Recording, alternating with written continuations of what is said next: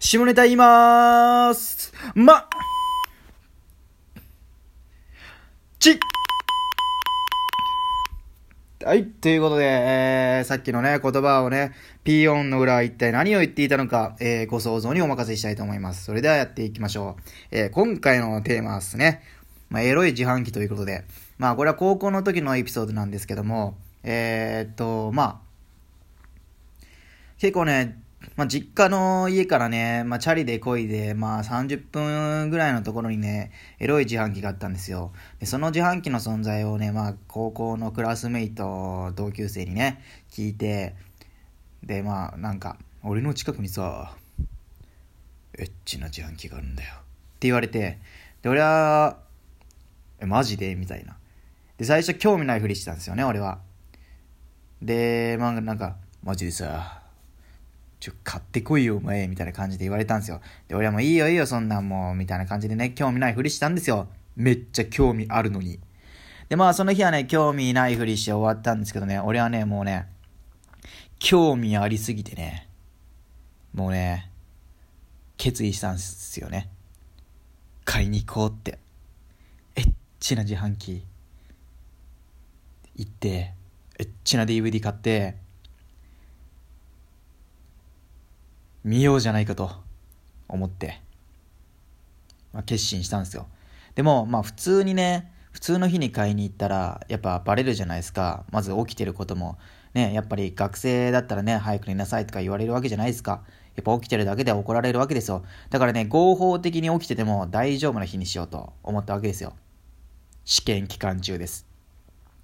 で僕はね、まあ、結構夜型タイプで、まあ、で、しかもまあ、夜型タイプで一夜漬けタイプなんですよね、試験勉強は。でだからまあ試験勉強中になるといつもね、僕はもう夜更かしして朝までね、勉強してるわけですけども、もううちの親はそれはね、了承済みで、期間中だけはまあ、夜更かしを目をつぶるみたいな感じだったんでね、その日を使おうと思って、まあね、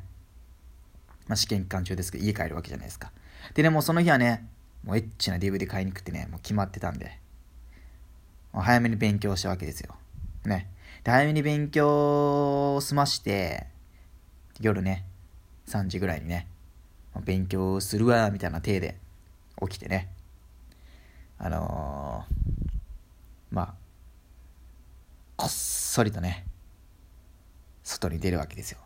でね、なんか、うち、まずね、そこで、まず第一の問題があるんですよ。まずね、うちの親はね、ほんのちょっとの物音でね、目覚めるんです。なんか神経質なんですよね。で、まあ、結構ヒステリック教なんでね、ちょっともう起こしたらめんどくさいんですよ、もう。なんじゃ食べてうるせえんじゃみたいな感じです。めっちゃ怒られるんでね。まあ、その時はね、俺もね、うるさいんじゃ早く寝とけって言ってね、言い返すんですけどね。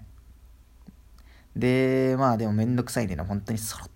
そろって。もうなんだよね、10秒、いや、ちゃうね、もう20秒に一足みたいな感じで。ふた、で、もう20秒ごとに一歩一歩進んでいってね。で、まあ、でしかもね、うちの家、まあ実家なんですけど、古かったんですよね、当時ね。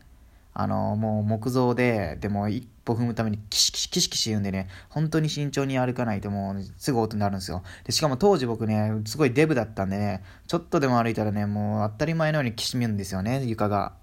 だからもうすごい最大限に注意して、で、まあ、そろっと鍵開けて、もう鍵も音鳴るんですよ。もうなんか錆びてるから、もう古いから。ギリギリギリって言うんですけども、ゆっくりゆっくりゆっくり開けて、扉開けて、ドア閉めて、鍵も静かに閉めて、ほんでもう、で、チャリ乗って、バーッと行くわけですよ。で、やっぱりね、高校生なんでね、やっぱりね、一番見つかってはめんどくさいのがね、ポリですよね。夜中。俺何してんだお前、あいつ言われて。何歳だ年はって。学生だろって。でね、もし警察に見つかったらね、親に送り届けられて、この子は夜中走ってますよ、みたいな感じで親起こされてね。そんなことがあったらね、もう二度とね、もう夜更かしもできなくなっちゃうんでね、もう絶対にバレないように言ったんですけど。で、まあ、チャリこいでて、行って、で、まあ、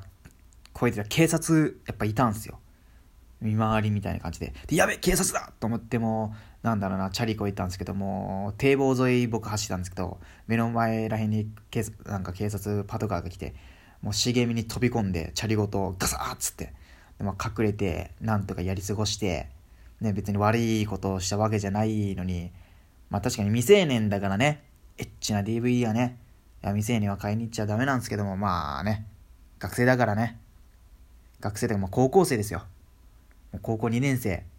真っ盛りですよもう。性欲というか。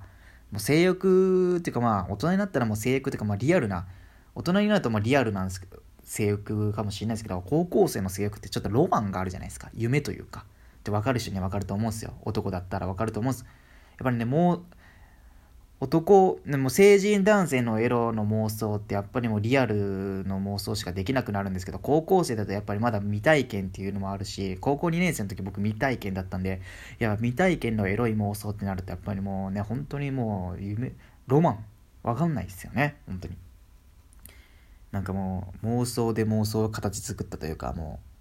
うリアル体験したことないから本当にどエロいなんかもう現実でもできねえようなどエロいことをねもう考えてた。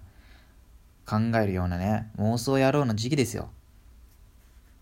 まあ、そんなね、やつがね、そんなね、警察に見つかったらね、あ、こいつ今からもうなんかやばいこと、とんでもないことをしでかすなみたいな感じで、すぐね、家に連れ戻されちゃうんでね、見つからないようにしてね。で、まあ、とりあえず、まあ、チャリこいで行って、バーって。そしたらね、なんかもう雨降ってきたんですよね。ザーって、うわ、やばい、雨降ってきたよ、みたいな。うわ、こんなに最悪だ、もう。えー、なんかもう見つか見つかったらってかもうなんか帰って見つかったらすぐバレンちゃん濡れてたらみたいな外出たことみたいなバーって声出てでまあいろいろなんかもう人にとりあえずねもうエッチな DVD 買いに行くからなんかもう人にも見つかりたくなくて恥ずかしいからでも人目避けてチャリこいで行って人がいたらいちいち隠れてみたいなね。でやっとたどり着いたと思って自販機が見えたんですよ。友達に教えてもらった場所。でよし買おうって思ったら人がいたんすよ。ばったり出くわして。あ、やべ人と出くわしてしまった。しかも俺自販機の前で俺がエッチな DVD 買いにこう、買おうとしてんのがバレてしまった。知らない奴に誰だよもうって顔見たら、そのエッチな DVD 教えてくれた友達だったんですよね。